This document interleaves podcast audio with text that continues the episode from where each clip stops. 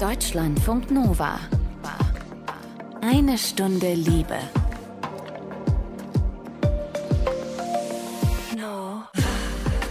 Wir wollen mit euch zusammen heute nach vorne blicken auf 2022. Was wünscht ihr euch? Ja, in Sachen Liebe, Sex, Dating, Beziehungen fürs neue Jahr. Mein Freund und ich wollen im nächsten Jahr wieder mehr Sex draußen haben, sprich an anderen Orten als zu Hause. Wir waren jetzt beide fast das ganze Jahr im Homeoffice und da haben sich keine anderen Orte ergeben. Aber ja, früher hatten wir halt öfters mal im Wald Sex oder in der Sauna, auch wenn wir alleine waren. Und ja, durch das Homeoffice ist es ein bisschen eingeschlafen und langweilig geworden, aber da wollen wir auf jeden Fall mehr Pfiff wieder reinbringen. Vorsätze habe ich jetzt nicht wirklich, aber ich habe dieses Jahr gemerkt, dass ich bereit wieder dafür bin, was Festes einzugehen. Und wenn sich was ergibt, beziehungsweise wäre dann der Vorsatz wohl eher, dass ich vielleicht wieder mal date, also jetzt date, was rein über One-Night-Stands irgendwie weggeht. Die einen sehen sich nach einer Beziehung, die anderen wollen ihre Sexualität wiederentdecken, sich ihren Körper zurückerobern. Ihr hört in dieser Folge total unterschiedliche Vorsätze in Sachen Liebe und Sex für 2022. Von Anal Mapping bis hin zu einer offenen Beziehung zwischen zwei Frauen ist bei uns diesmal wirklich alles dabei. Und wir haben uns noch Support geholt vom Therapeut, Paartherapeut Erik Hegmann aus Hamburg. Der sagt uns erstmal, ob es überhaupt Sinn macht, sich in Sachen Liebe, Sexualität Vorsätze zu machen. Wir, das sind Till Opitz, Anke van der Weyer und Shani Anwar und ja, ich bemühe noch mal das Wortspiel. Heute wieder ein Dreier. Los geht's. Deutschlandfunk Nova. Eine Stunde Liebe. Wenn es um Vorsätze in Sachen Liebe und Sex geht, dann ist es bei dieser Art der Vorsätze tatsächlich genauso wie bei allen anderen Vorsätzen auch. Es gibt so die Fraktion der Menschen, die sagt, finde ich total cool, inspiriert mich und macht mir auch so Bock aufs neue Jahr. Und die andere Fraktion, die sagt, nee, komm, lass mal, da ist sowieso ab dem 2. Januar spätestens dann Schluss mit den Vorsätzen. Ja, wie umgehen mit Vorsätzen? Macht das überhaupt Sinn? Das haben wir auch unseren Lieblingspaartherapeuten Erik Hickmann aus Hamburg gefragt. Ich wollte von Erik wissen, ob bzw. wann sexuelle Vorsätze fürs neue Jahr Sinn machen. Eigentlich immer. Bei den Vorsätzen würde ich aber immer versuchen zu unterscheiden, geht es denn tatsächlich um Fantasien oder geht es um Wünsche? Das sind nämlich zwei ganz unterschiedliche Dinge. Fantasien, das ist das, was in meinem Kopf irgendwie vorgeht, um ja überhaupt erst auf Touren zu kommen oder um vielleicht einen Orgasmus zu bekommen, während Wünsche ist das, was ich wirklich umsetzen möchte. Insofern bei den guten Vorsätzen wäre jetzt eine Überlegung, welche von meinen Fantasien beispielsweise gefallen mir so gut oder kann ich mir vorstellen, dass ich sie auch tatsächlich umsetzen möchte. Denn nicht alle Fantasien müssen umgesetzt werden. Also einige funktionieren auch ganz super, wenn man sie in der Fantasie belässt. Hm, das heißt, eine Fantasie, eine sexuelle Fantasie muss man nicht per se ausprobieren. Aber du sagst schon, wenn es da was gibt, ähm, was einen irgendwie schon länger reizt, was so ein Wunsch ist, dann macht es vielleicht durchaus Sinn, auch zu sagen, da gehe ich mal ins Ausprobieren? Unbedingt, denn man muss sich auch vorstellen, wenn man in einer Beziehung jetzt immer die gleiche Paarsexualität lebt, die ist zwar befriedigend, die ist dann toll, aber es ist natürlich ein bisschen so, als würde man die ganze Zeit seine Lieblingspizza essen. Am Ende möchte man vielleicht dann doch mal ja was anderes ausprobieren. Und das bedeutet, man muss auch mal aus dieser Komfortzone raus und eben etwas wagen. Insofern ist Vorsätze schließen nicht verkehrt, weil man sagt sich dann, okay, ich probiere jetzt mal bewusst eine andere Pizza, einen anderen Belag, mal gucken, ob er mir schmeckt. Mhm. Jetzt sind nicht alle unserer Hörerinnen und Hörer in einer festen Beziehung, manche sind vielleicht auch gerade Single, aber bleiben wir mal bei dem Thema, man ist in einer festen Beziehung, die ist auch schon eine Zeit lang, läuft die. Was ist dann wichtig, wenn ich über solche Wünsche, Bedürfnisse mit meinem Partner, meiner Partnerin reden möchte, sie vielleicht mal ähm, ansprechen möchte? Der erste Schritt ist tatsächlich erstmal über die Fantasien zu sprechen. Viele haben ja Angst, ihre Wünsche tatsächlich dann zu formulieren und zurückgewiesen zu werden, also eine Ablehnung oder tatsächlich auch vielleicht eine Abwertung zu erfahren. Mhm. Da kann ich aus der Sexualtherapie den Tipp geben, macht euch da nicht so viele Gedanken fast immer kommt es zur Situation, dass einer von beiden dann eben seine Wünsche formuliert und ausdrückt und der andere oder die andere dann sagt, okay, das war's, ja klar, das können wir testen. Ach, Rimming also, ist gar kein Problem sozusagen. Also das heißt, Die Furcht vor der Zurückweisung ist fast immer riesengroß. Mhm. Die Toleranz des Partners, der Partnerin dagegen, gerade wenn es wirklich eine Liebesbeziehung ist, die ist meistens größer. Mhm. Das heißt, wenn man ein gutes Gefühl oder wenn Frau oder wenn Nonbinär ein gutes Gefühl hat, was die Partnerschaft insgesamt angeht, dann kann ich das eigentlich auch ansprechen. Es bringt einen vielleicht sogar näher über Fantasien, Wünsche zu sprechen. Es bringt einen immer näher, wenn beide das tun dann entsteht dadurch eine ganz besondere Form von Nähe.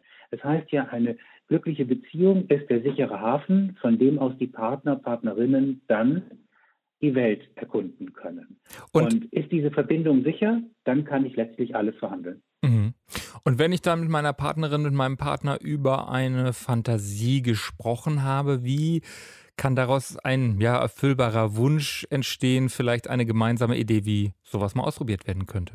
Also bleiben wir mal bei dem Beispiel, ähm, die Beziehung kurzzeitig, vielleicht auch testweise sozusagen zu öffnen, ein neues Paar, eine dritte Person einzuladen. Weil die Fantasie des Dreiers, die ist ja eine der häufigsten und auch mhm. eine der am meisten in Wünsche umgesetzten Fantasien. Da muss ich dann verhandeln, wie kann sowas aussehen. Um, will ich beispielsweise vielleicht als Paar erstmal auf eine Party gehen oder in den Szenen wie sieht das denn aus dort? Wie fühlt sich das an, wenn da jemand meine Partnerin, meinen Partner äh, toll findet, äh, aufregend findet und vielleicht anfassen will? Ähm, wie geht es mir dabei? Denn wenn man erstmal eine dritte Person dazu eingeladen hat und dann feststellt, oh mein Gott, die Grenze, die schaffe ich nicht, da komme ich nicht drüber hinweg. Mhm. Dann ist das für alle drei Personen ziemlich doof. Wirklich so Step by Step ausprobieren, wenn man dann zum Beispiel äh, zu so einer Sexparty, zu einem Swingerclub oder so geht, erstmal zu gucken, da muss noch gar nichts passieren.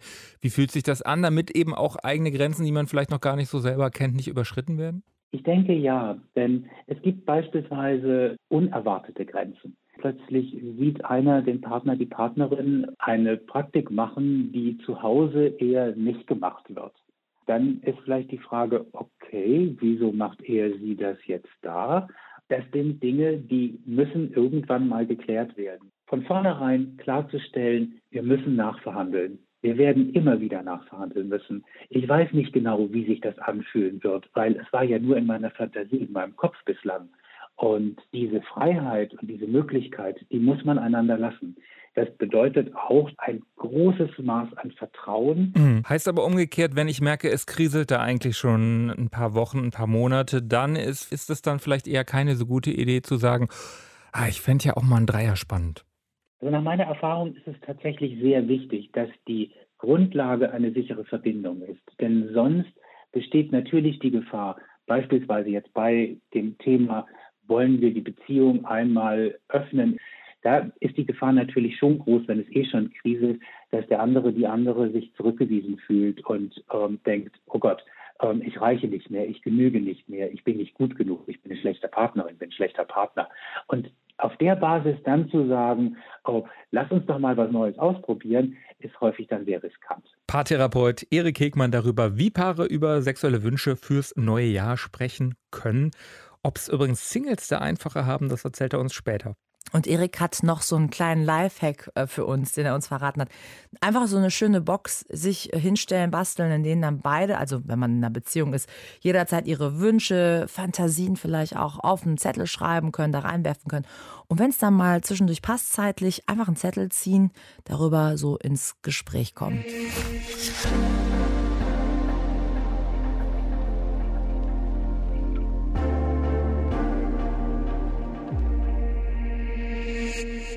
Wir haben für diese Episode auch mal auf dem Instagram-Account von Deutschlandfunk Nova bei euch nachgefragt, was nehmt ihr euch denn in Sachen Liebe, Sex und äh, diesem ganzen Themengebiet so vor fürs neue Jahr? Da haben einige geantwortet von euch, dass sie überhaupt mal wieder Sex haben wollen oder dass sie mehr Sex haben wollen. Guter Sex mit guten Leuten wurde da auch genannt. Das war ja wegen Corona vielleicht auch bei einigen immer noch so ein bisschen gehemmter, ne? Vor allen Dingen, wenn es um Themen wie Casual Sex, wie ähm, One-Night-Stands und sowas äh, geht. Manche von euch, die möchten auch generell mal was Neues ausprobieren in Sachen Sex, zum Beispiel häufiger Blowjobs wagen. Für diese Episode habe ich über ich sag mal, in dieser Art der Vorsätze auch mit Martin gesprochen. Der ist Anfang 30, wohnt in Berlin, der ist schwul und äh, der hat schon ziemlich konkrete Pläne was seine Vorsätze angeht. Er möchte nämlich Anal Mapping ausprobieren. Für die unter euch, die jetzt denken, Anal was? Also Anal, Anal kennt ihr, ne?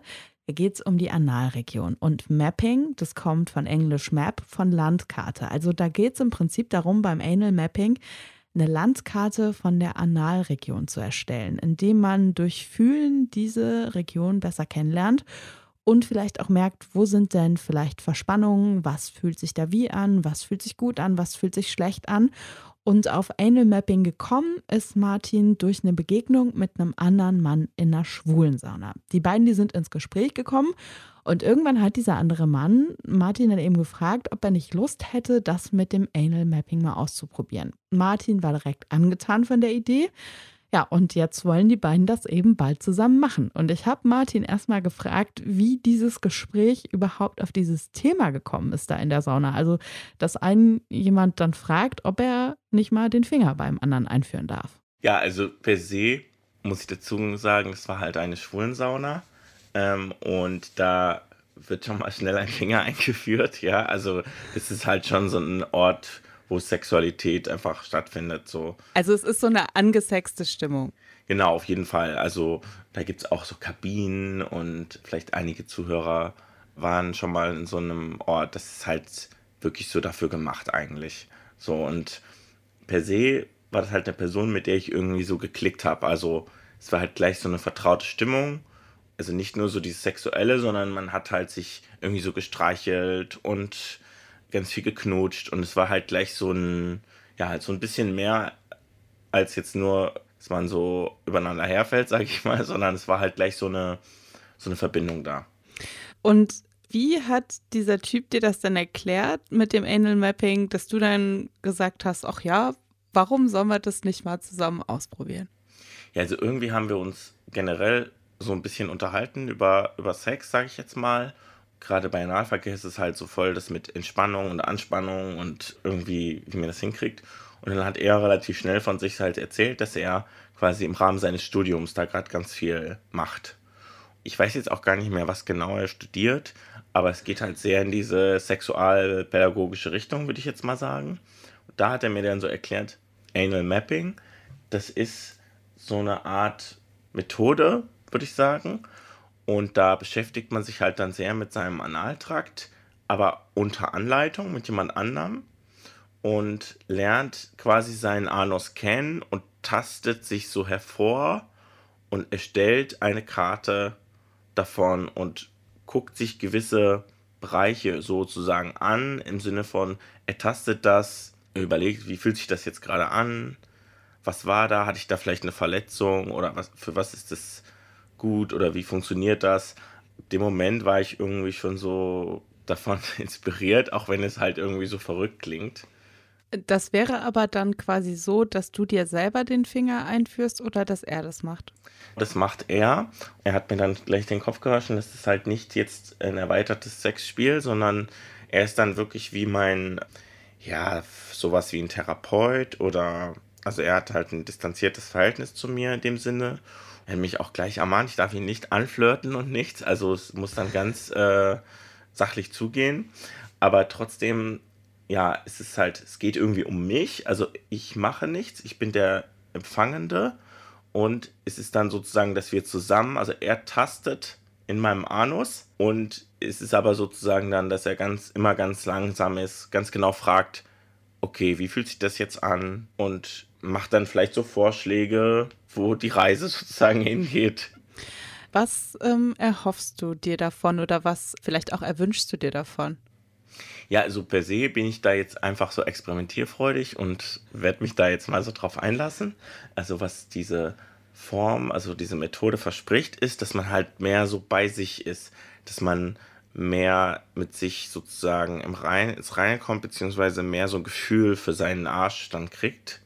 Und die Hoffnung wäre halt, dass ich Sachen besser hinkriege, also dass ich eben irgendwie entspannter bin, weil, also Analverkehr ist halt manchmal schon so, oh, man hat Schmerzen plötzlich und hat das nicht so unter Kontrolle oder man hat auch, also ich glaube, das ist auch super mental, dass man halt irgendwie viel damit sich rundschleppt an Tabus und so weiter.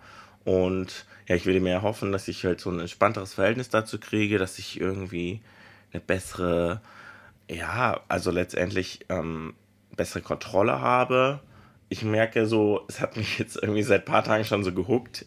Wahrscheinlich wird es ganz anders, keine Ahnung. Äh, ich weiß nicht, ich lasse mich da jetzt so drauf ein. Also vielleicht ist es auch dann relativ unspektakulär, aber ich bin jetzt gerade sehr inspiriert von dieser Idee. Hat er irgendwie erklärt, warum er das dir quasi angeboten hat, dass ihr sowas mal zusammen ausprobiert?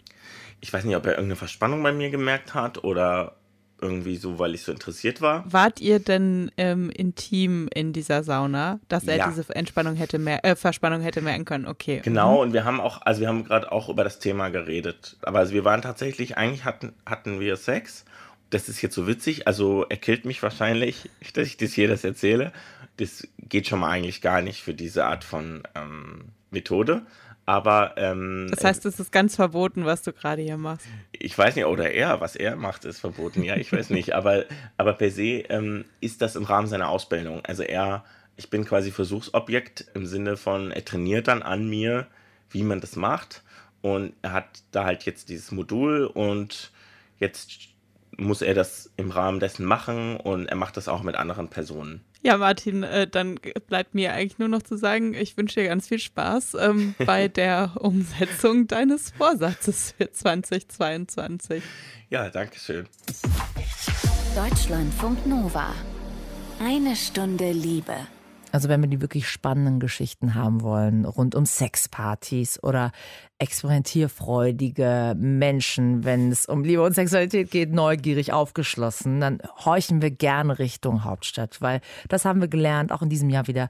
Berlinerinnen und Berliner, die sind besonders offen mhm. und es gibt da ja auch im Grunde alles in unserer Hauptstadt. Ähm, viele Orientierungen, viele verschiedene Identitäten. Absolut. Sexpartys, was auch immer. Und deshalb haben wir auch unseren Eine Stunde Liebe-Reporter Dennis Adjemang in Berlin losgeschickt, nirgendwo anders, um sich umzuhören, was ihr so für interessante Liebes- und Sexvorsätze für 2022 habt.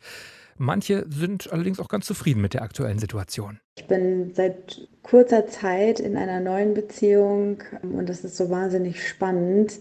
Es ist zum ersten Mal eine Beziehung, die nicht monogam ist und ich habe das Gefühl, da die totale Freiheit zu haben und sehr bedürfnisorientiert sein zu können, was für mich im Jahr 2022 halt ganz neue Möglichkeiten eröffnet mit meiner Partnerin zusammen. Aber ich habe da jetzt keine genaue Vorstellung, wie das aussehen soll. Es gibt auch keine Sexpraktik oder keinen Sexualpartner, auf den ich mich jetzt irgendwie freue ist doch auch gut, wenn man gerade zufrieden ist mit seinem Liebesleben und was so offene oder polyamore Beziehungen angeht, merken wir, dass das immer öfter für unsere Community so ein Thema wird oder zumindest auch der Wunsch, es auszuprobieren, da ist. Und auch ein Thema, über das wir schon öfters was gemacht haben, ist die PrEP, die sogenannte Präexpositionsprophylaxe. Das ist vereinfacht gesagt eine HIV-Verhütungsmittel, Verhütungsmethode, bei der man eben ohne Kondom verhütet, dafür mit Pillen. Und diese Pillen, die sorgen dann dafür, dass eine Ansteckung mit HIV, dem AIDS-Erreger, eben faktisch nicht mehr möglich ist. Fürs nächste Jahr nehme ich mir in Sachen Liebe vor, die Sachen so laufen zu lassen, wie sie sind. Mal wieder mich ein bisschen nach der Corona-Zurückhaltung ein bisschen mehr ins Liebesleben zu stürzen und ich werde es mal mit der PrEP probieren. Die HIV-PrEP ist ein Medikament, das man Besonders wenn man viele wechselnde SexpartnerInnen hat und dabei die Gefahr besteht, dass man sich mit HIV infizieren könnte, vorsorglich nimmt, um sich halt eben nicht mit HIV zu infizieren. Ja, diese sogenannte PrEP, Präexpositionsprophylaxe, die ist bei sexuell aktiven Menschen sicher eine praktische Sache, aber dazu gehört dann auch so ein bisschen äh, ja, regelmäßig testen lassen. Das ist dann umso wichtiger, weil vor Syphilis, Tripper, Chlamydien und diesen ganzen anderen fiesen sexuell übertragbaren Krankheiten schützen die PrEP-Pillen eher nicht. Ja, das ist ein wichtiger Hinweis. Und wenn es um Vorsätze geht fürs kommende Jahr, da kann man sagen, manche ähm, hatten jetzt schon ein gutes Jahr. Äh, manche Wünsche haben sich jetzt schon erfüllt, sind wahr geworden. Ihr Liebesleben ist gerade genau so, wie es sich erträumt haben. Und deshalb wünscht sich zum Beispiel diese Frau. Eigentlich, dass alles so bleibt, wie es gerade ist. Äh, ich habe ja einen neuen Freund und muss sagen, dass ich mit ihm Sachen praktiziere, die ich früher immer nur auf Clubs, Orgien und auch eigentlich nie nüchtern irgendwie praktiziert habe. Und das mache ich mit ihm jetzt alles nüchtern. Ob es wirklich lange Sessions sind mit Fesselspielen oder Auspeitschen oder sowas wie Strap-on äh, haben wir uns jetzt besorgt. Und das finde ich gerade sehr nice und ich hoffe einfach, dass das nächstes Jahr so bleibt und dass wir noch äh, sehr viel mehr ausprobieren. Also meine Schublade mit Spielzeugen ist komplett voll. Das kann auf jeden Fall so bleiben. Sextoys, auch so ein Klassiker, über den wir hier ja öfter sprechen, Till. Mhm. Und äh, wenn ihr noch weitere Themen habt, Anregungen, Wünsche, Stories, Hinweise, whatever, äh, was wir hier 2022 in eine Stunde Liebe machen sollen als Themen, schreibt uns gerne an mail@deutschlandfunknova.de. Shanli, Anke und ich freuen uns über eine Mail at deutschlandfunknova.de.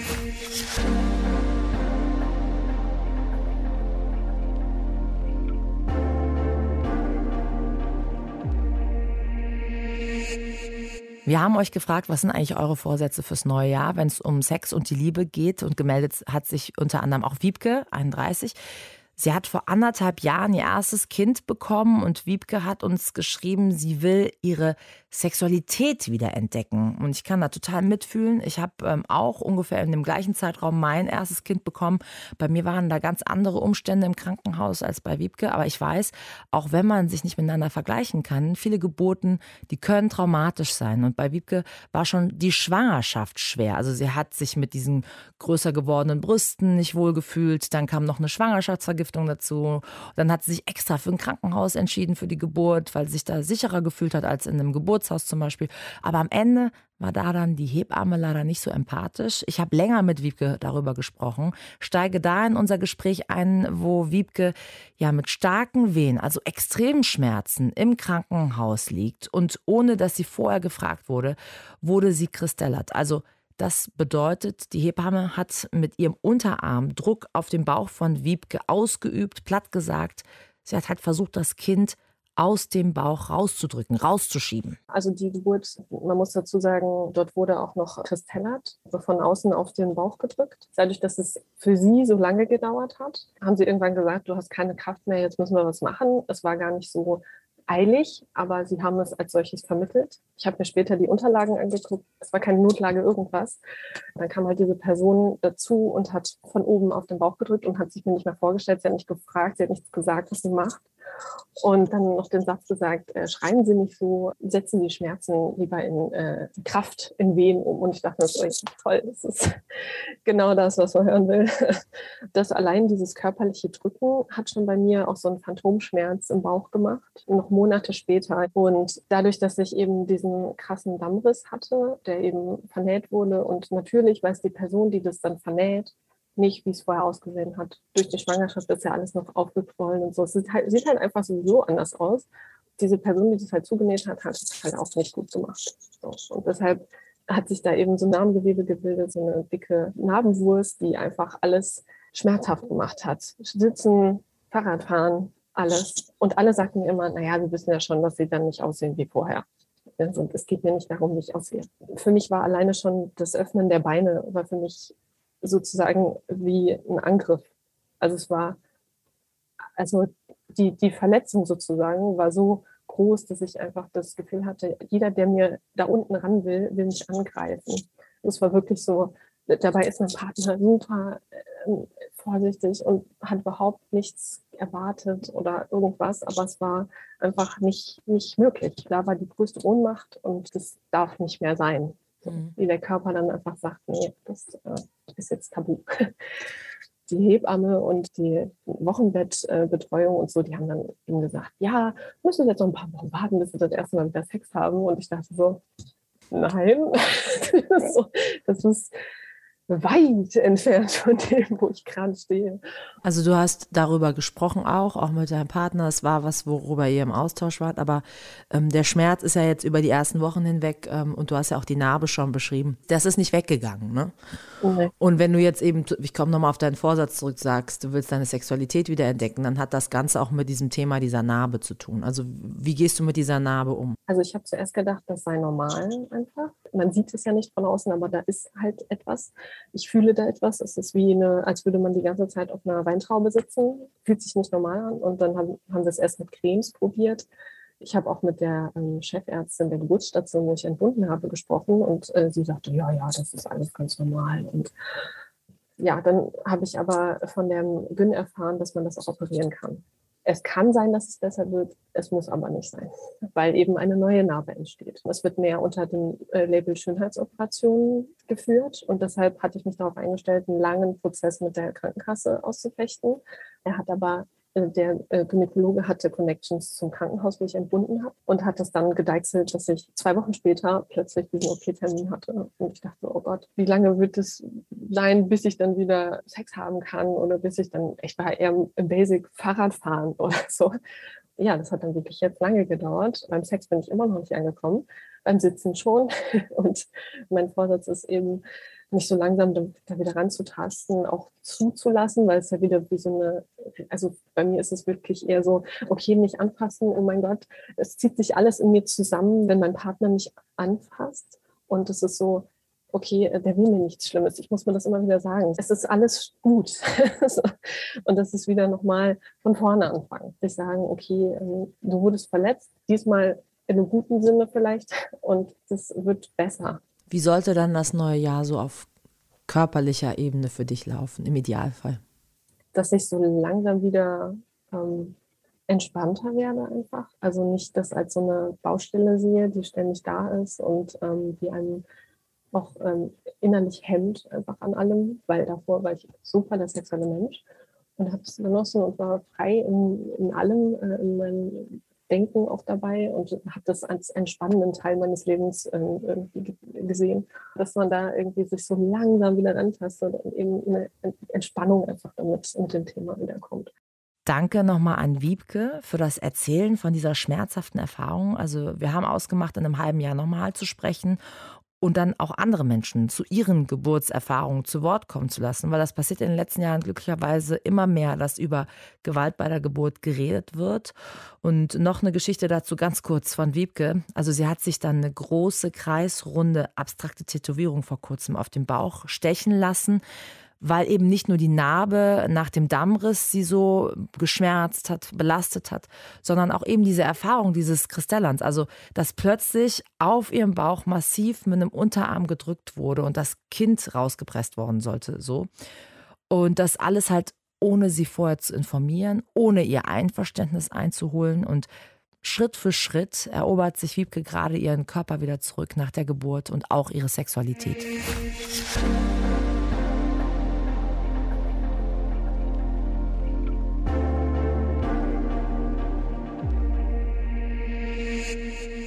Hier ist eine Stunde Liebe zu dritt sozusagen, unser Liebes- und Sexausblick auf 2022. Wir reden heute über Vorsätze, sexuelle Wünsche fürs kommende Jahr.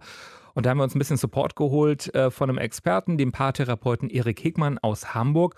Und ich habe Erik gefragt, ob es Singles eigentlich im Gegensatz zu Paaren leichter haben, sexuelle Vorsätze in die Tat umzusetzen.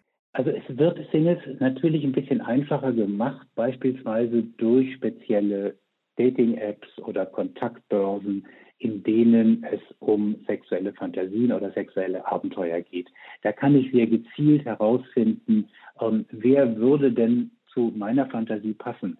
Ähm, wer bietet denn sozusagen auf seiner Menükarte oder ihrer Menükarte das an, was ich gerne essen soll? Mhm. Und das macht es natürlich leichter, vor allem wenn ich dann mit dieser Person keine Beziehung eingehen will, dann habe ich auch keine Angst, vor Rückweisung und Abwertung, wie das beispielsweise bei Paaren in der Langzeitbeziehung passieren kann. Aber umgekehrt heißt das vielleicht auch, dass wenn da jemand, den ich gar nicht gut kenne, um die Ecke kommt und äh, die immer größeren Dildos auspackt, dass dann vielleicht mir aber auch nicht das Vertrauen äh, so leicht fällt, weil es ja doch eine relativ fremde Person ist? Also meine Erfahrung ist, dass Singles das meistens selber ganz gut einschätzen und sagen, okay, das ist eine Person, mit der möchte ich etwas ausprobieren und da bin ich mal gespannt, was passiert. Da ist ja gerade das Spannende, dass ich nicht ganz genau weiß, was passieren wird, weil mit einer fremden Person ist ja alles möglich. Ob das dann ein kleiner Dildo, ein großer Dildo oder beide werden, das werde ich dann erfahren und ausprobieren. Ich würde nur immer trotzdem empfehlen, natürlich schon auch die eigenen Grenzen zu kennen und zu benennen. Also auf keinen Fall etwas machen, wo ich sage, okay, nee, das ist mir zu viel. Das, das kann sich ja auch stimmungsmäßig im, einem, an einem Abend sogar ändern, dass man irgendwann sagt, nee, jetzt doch nicht oder so. Natürlich, also gerade wenn man jetzt eine Person, die man noch nicht kennt, ähm, für eine Sexfantasie, für ein Sexabenteuer trifft, dann kann es natürlich passieren, dass diese Person vielleicht mit einer Kleinigkeit, irgendeiner Verhaltensweise etwas auslöst, bei mir was triggert, wo ich sage, nee, stopp, nein, ich glaube, das habe ich mir jetzt doch anders überlegt, ich möchte jetzt wieder raus. Und das muss natürlich immer möglich sein. Meine Erfahrung ist aber, dass die meisten Singles, die das ausprobieren, da eigentlich schon intuitiv eine ganz gute Hand haben. Mhm. Das heißt so im Bereich Sexualität, wenn man da vielleicht schon öfters mal Fantasien hatte, bestimmte Sachen einen irgendwie reizen, dass am Ende geht es schon auch im bestimmten Rahmen eben um Probieren, also überstudieren sozusagen? Nun, ich kann immer nur wissen, ob es mir wirklich gefällt, wenn ich es ausprobiere. Weil in der Fantasie ist natürlich immer alles möglich und in der Fantasie bin ich mein Regisseur, meine Regisseurin dieser Situation und dieser Szene. Da kann es auch mal heftiger zur Sache gehen, weil ich steuere das ja in meinem Kopf, wie das abgeht. In der Realität kann es aber sein, das fühlt sich dann gar nicht gut an. Da fühle ich mich vielleicht tatsächlich mhm. abgewertet oder ich fühle mich bedroht in dem Moment. Das kann ich nur erfahren, wenn ich es ausprobiert habe. Und da muss ich mich dann, wie bei vielen anderen Dingen im Leben, langsam rantesten und ähm, vielleicht nicht gleich mit dem größten anfangen, mhm. um jetzt bei den Bilds mit den Hilfsmitteln zu bleiben. Jetzt habe ich mit den Dildos da ein Bild gesetzt. Aber ich höre auch raus, wenn man zufrieden ist, so wie es ist und man nicht große sexuelle Fantasien hat und keine Vorsätze für 2022, dann kann es auch völlig in Ordnung sein. Das ist völlig in Ordnung, auch einfach weiter mit dem zu machen, was einem bisher gut gefallen hat und ähm, beispielsweise einfach auch nur ja, mit sich selber ein bisschen zu experimentieren. Also auch in der Masturbation kann man viele Fantasien ja erstmal ein Stück weit ausprobieren, bevor man sie mit einer anderen Person dann ausleben möchte. Also es ist heute möglich, alles auszuprobieren. Und das ist eine große Chance, die wir haben. Aber gleichzeitig, wir müssen das nicht tun. Danke, Erik, der Paartherapeut aus Hamburg, über sexuelle Vorsätze für 2022. Ja, und da gilt, kann man wieder mal so zusammenfassen, alles kann, nichts muss. Deutschlandfunk Nova. Eine Stunde Liebe. Ihr habt uns geschrieben, was ihr für Vorsätze habt in Sachen Liebe, Sexualität für 2022. Da ist zum Beispiel gekommen, nur das tun, womit ich mich wohlfühle. Oder auch keine Fuckboys und andere Idioten mehr daten. Danke auch für diese Meldung. Und äh, nicht immer zu früh Begegnungen beenden, kam da auch noch so als Rückmeldung. Vielleicht ist da ja ein bisschen was an Inspiration für euch dabei. Das war eine Stunde Liebe schon fast mit den Vorsätzen 2022. Wenn ihr keinen Vorsatz habt, ist auch ganz gut. Ansonsten haben wir zum Abschluss noch für euch ähm, ja ein Liebestagebuch. Da gibt es auch einen kleinen großen Vorsatz und zwar von Jonas. Und sein Jahr, das war ja sehr turbulent. Er ist große Schritte in seiner Transition vorangekommen, hatte beispielsweise seine Masektomie, also die Brust, die ist angeglichen worden. Und Jonas hat seine Partnerperson Gray kennengelernt, die ihm sehr viel gegeben hat, gezeigt hat. Und genau davon hat Jonas auch hier im Liebestagebuch berichtet. Und jetzt guckt Jonas nach vorne aufs Jahr 2022. Also wir drei verabschieden uns dann schon mal mhm. fürs Jahr 2021, würde ich sagen. Ja. Ähm, wir sind auf jeden Fall nächste Woche mit einer neuen Episode Eine Stunde Liebe für euch am Start. Und hier ist jetzt noch Jonas mit seinem ganz persönlichen Vorsatz fürs neue Jahr. Und bevor Jonas kommt, will ich auch nochmal ein schönes, frohes neues Jahr wünschen. Uns allen dreien übrigens und auch allen, die dazuhören. und jetzt Jonas. Was ich mir auf jeden Fall so für das nächste Jahr nochmal explizit irgendwie vornehmen würde oder vorgenommen habe in Bezug auf so mein Liebes- und vielleicht auch so Sexleben, ist auf jeden Fall einfach dem noch viel mehr Raum zu geben und mehr Bedeutung irgendwie beizumessen so in meinem Leben und ja in meiner Gedanken- und Gefühlswelt, weil gerade halt durch meine Transition oder auch durch die Beziehung zu Gray, würde ich sagen, dann nochmal ja katalysiert, ist mir erstmal irgendwie bewusst geworden, so wie wichtig eigentlich soziale Beziehungen irgendwie für mich sind, weil vorher würde ich sagen, ist halt auch so mein Leben stark überlagert worden, so von Leistung und Leistung zu erbringen, irgendwie halt Studium und Arbeit und irgendwie da so besonders gut zu sein und sich ja sehr viel Zeit und Energie da rein zu investieren. Und wo ich auch immer denke, das war schon halt so eine Art, naja, Flucht oder auch Ablenkung halt von den Themen, die mich halt selber betroffen haben, so was meine Identität angeht. Ja, sich einfach so darin so zu verausgaben um andere Dinge einfach nicht fühlen zu müssen. Das ist ja generell so ein Thema, halt irgendwie beschäftigt zu sein, um einfach sich mit den eigenen Gefühlen und dann auch mit der eigenen Identität irgendwie nicht so auseinanderzusetzen, sich halt in so Aktivitäten zu flüchten, die dann halt Arbeit sind oder Sport. Vorher war ich auch einfach, würde ich mal sagen, so ja sozial sehr stark isoliert.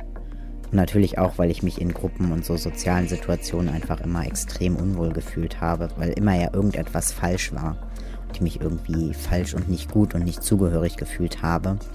Und halt durch meine Transition irgendwie haben sich mir ja so komplett neue Welten eröffnet und vor allen Dingen halt auch so Beziehungen zu anderen Menschen, weil ich mich dann auch irgendwie erst halt als Jonas Leuten offen und ja mit allen meinen Facetten irgendwie öffnen konnte.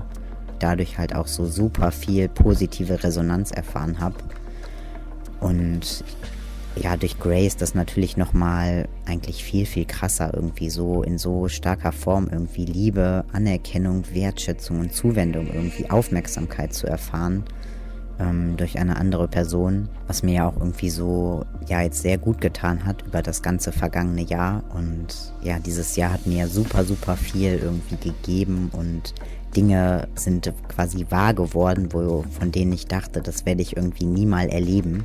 Jetzt sowohl halt bei Liebes- und Sexthemen und Erfahrungen, aber auch halt sonst, also was so Freizeit angeht oder wie schön einfach Leben sein kann wo quasi vorher Leben einfach genau nur aus Leistung und Anstrengung bestand und ja halt nichts zu fühlen eigentlich, ist ja jetzt sozusagen mein Leben halt durch die Transition und auch gerade noch irgendwie mit Grey halt so ist eine blöde Metapher vielleicht, aber so viel bunter und reicher und schöner geworden. Und dem will ich halt einfach irgendwie auf jeden Fall im nächsten Jahr noch viel mehr Raum geben. Halt die Beziehung zu Grey, aber auch ja die schönen und guten Erfahrungen, die ich so mit meinen Kindern habe, die mich ja auch so annehmen, wie ich bin und wo ich mich jedes Mal wieder darüber freue, wenn sie auch die richtigen Pronomen benutzen.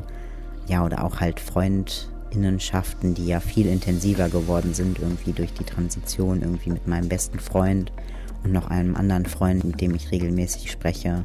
Es ist einfach so schön, irgendwie mit diesen Leuten eben so eng in Kontakt zu sein. Und dann möchte ich auf jeden Fall versuchen, einfach mehr in dieser positiven Gedankenwelt zu sein, was so meine sozialen Beziehungen irgendwie angeht und das so stärker in den Vordergrund zu stellen. Das würde ich mir auf jeden Fall fürs nächste Jahr wünschen, dass mir das noch mehr gelingt. Deutschlandfunk Nova. Eine Stunde Liebe. Jeden Freitag neu. Auf deutschlandfunknova.de und überall, wo es Podcasts gibt. Deine Podcasts.